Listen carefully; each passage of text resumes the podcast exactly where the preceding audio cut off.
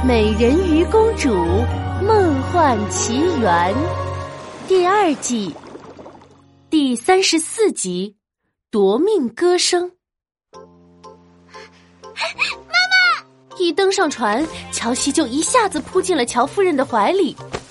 乔夫人心疼的摸摸乔西的脸：“啊宝贝儿，没事就好，没事就好，都是妈妈不好。”妈妈应该陪你过生日的。乔西的脸上却没有丝毫的后怕，而是充满了兴奋。妈妈，我看见美人鱼了！原来世界上真的有美人鱼。乔夫人的脸色微微一变。美人鱼？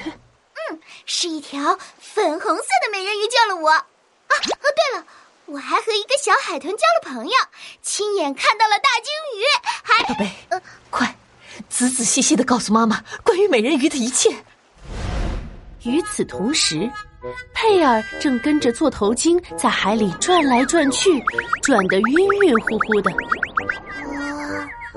哎呦，座头鲸先生，那个唱歌难听的怪家伙到底住在哪儿啊？我们已经在同一个地方转了好几圈了。我记得好像是这条路，不对，是那条路。好了，这次一定走对了。座头鲸一边摇摇摆摆的朝前游去，一边心有余悸的摸摸脑袋。贝尔，你为什么一定要找到那个家伙呢？他唱歌可不是一般的难听啊！他一唱歌我就头痛。本少女认为，你所说的这个家伙非常非常可疑。你看，他没来之前，你是海里的，呃，大聪明。可是啊，自从他来了以后，你就开始头疼、失忆。也是从这个时候开始，大家伙都离开了蔚蓝海。所以，这一切古怪的事情，说不定都和他有关系。座头鲸恍然大悟。哦。你说的很有道理啊！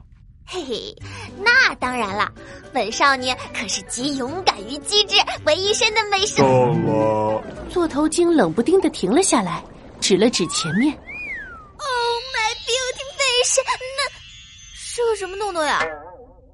一个古怪的家伙正静静的立在不远处的海底沙滩上，他浑身都是银色的。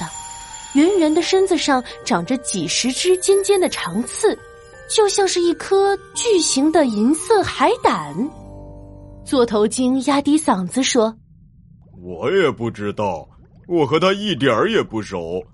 这家伙虽然唱起歌来鬼呼狼嚎的，可平时却很安静，不爱说话，所以我连他叫什么都不知道。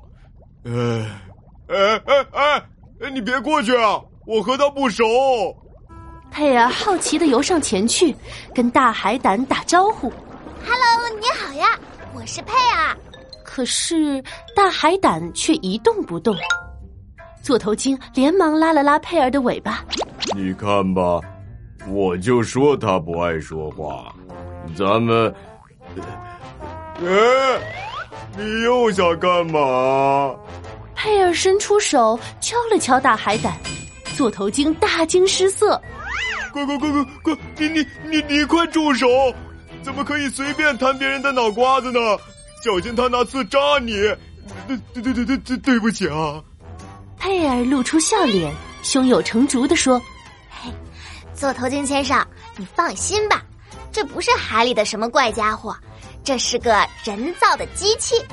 机器？是呀，你看。”佩尔敲了敲大海胆的长刺，这是它的金属外壳，不是什么扎人的刺。不过，你为什么会说它唱歌很难听呢？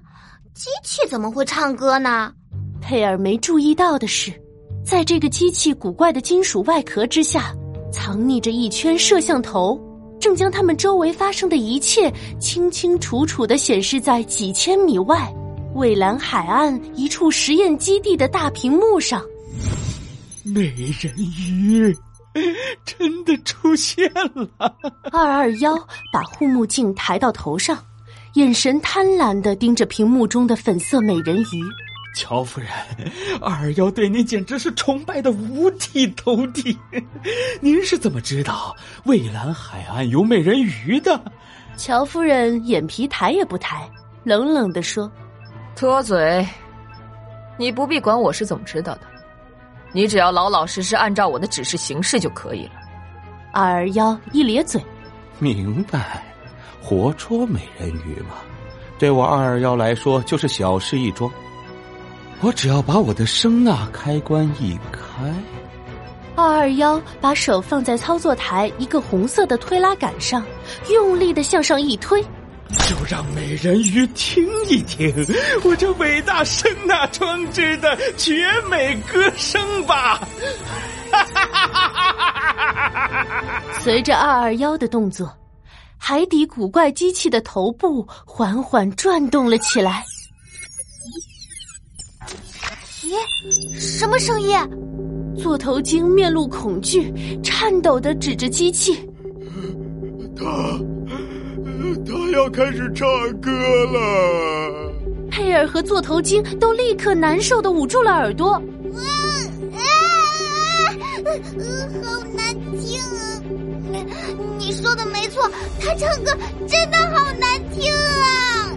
救命啊！太难听了！好像有几百只水母在蛰我，我的头好痛啊！